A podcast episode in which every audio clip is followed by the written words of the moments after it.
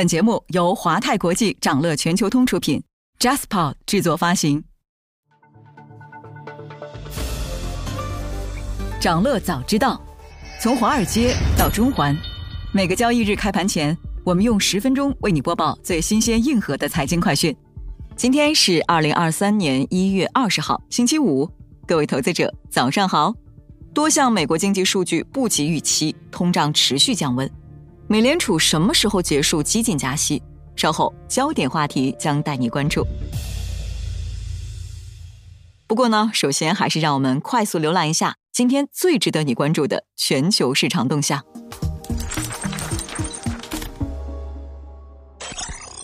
港股延续震荡，科技指数领跌市场。周四港股表现低迷，恒生科技指数一度下跌百分之二点五，最终收跌百分之一点六五。恒指、国指分别收跌百分之零点一二和百分之零点三八。那盘面上，大型科技股普遍走低，短视频概念股跌幅居前，生物医药股普遍下跌，家电股、互联网医疗股、消费电子股、航空股、煤炭股齐齐下跌。在线教育股再度活跃，黄金及贵金属股、内房股和物管股逆势走强。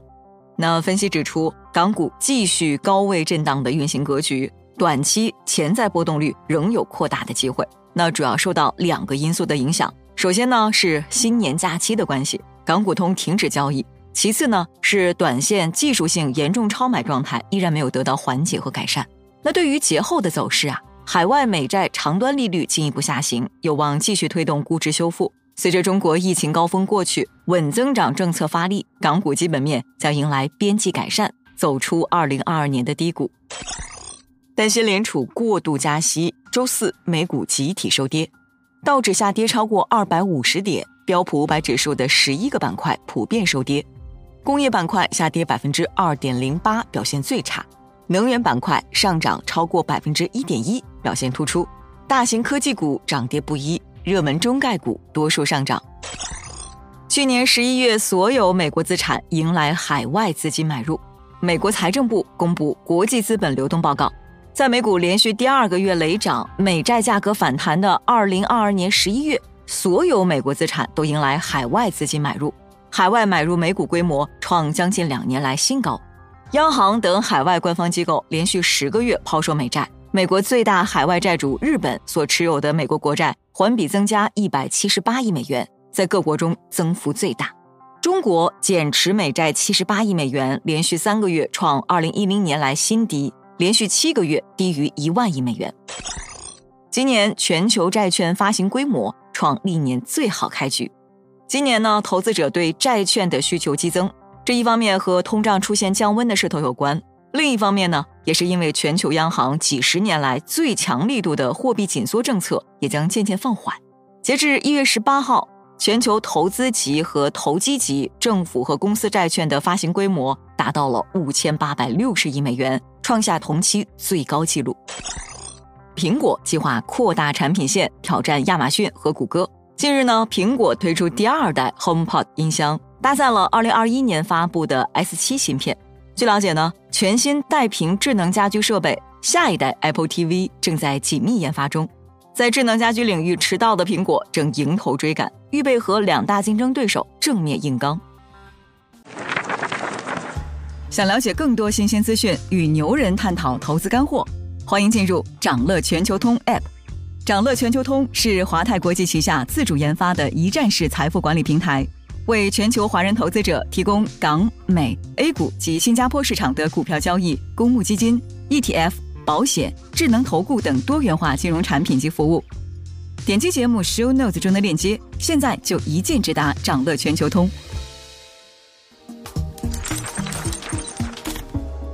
您正在收听的是长乐全球通早间资讯播客节目《长乐早知道》。在快速浏览了今天盘前最重要的市场动向后，我们进入今天的焦点话题。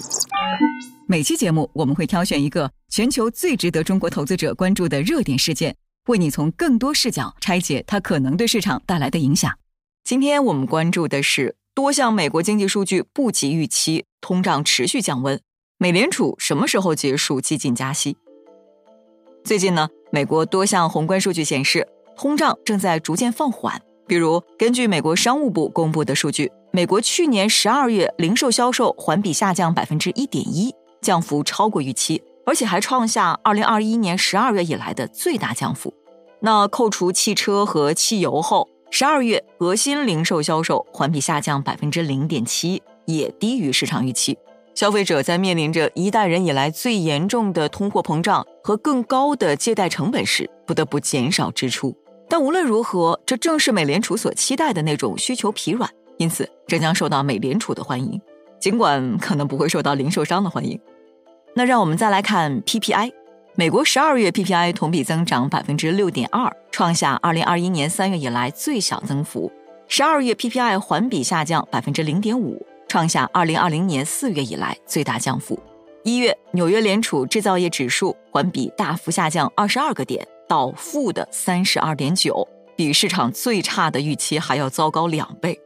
那如果不看新冠疫情后的短暂经济活动停止，这一数据是二零零九年三月，也就是金融危机最深重时期以来的最低值。两天前，美联储十二个地方联储编制的经济形势调查报告褐皮书显示，多数地方联储经济活动轻微增长或下滑。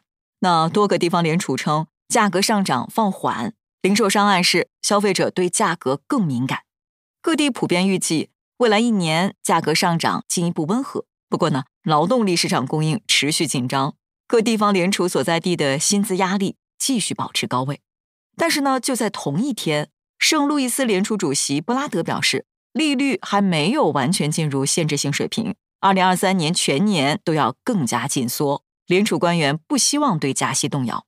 那他预计到二零二三年底，利率要升到百分之五点二五至百分之五点五，这意味着年内共加息一百个基点。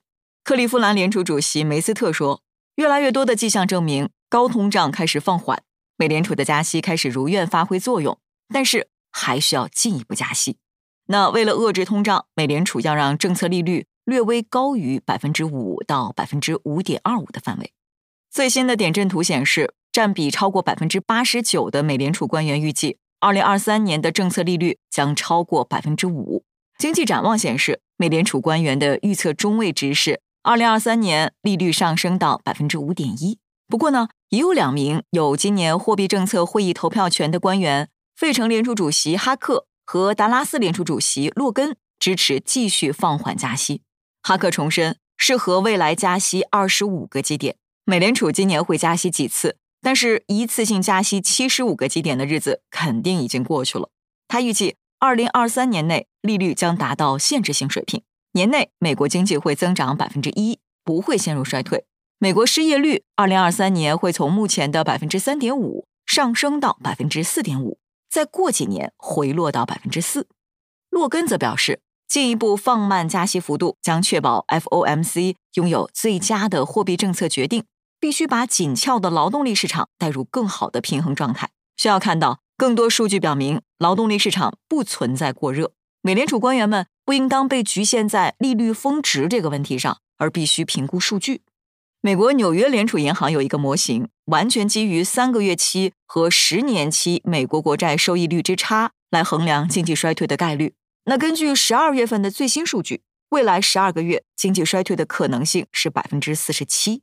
那这意味着纽约联储的国债收益率曲线模型显示出的经济衰退可能性达到一九八零年代初以来的最高值。那与此同时，来自债市的数据显示，美国国债延续了年初强劲势头，五年和十年期收益率已经下跌到二零二二年九月以来的最低水平。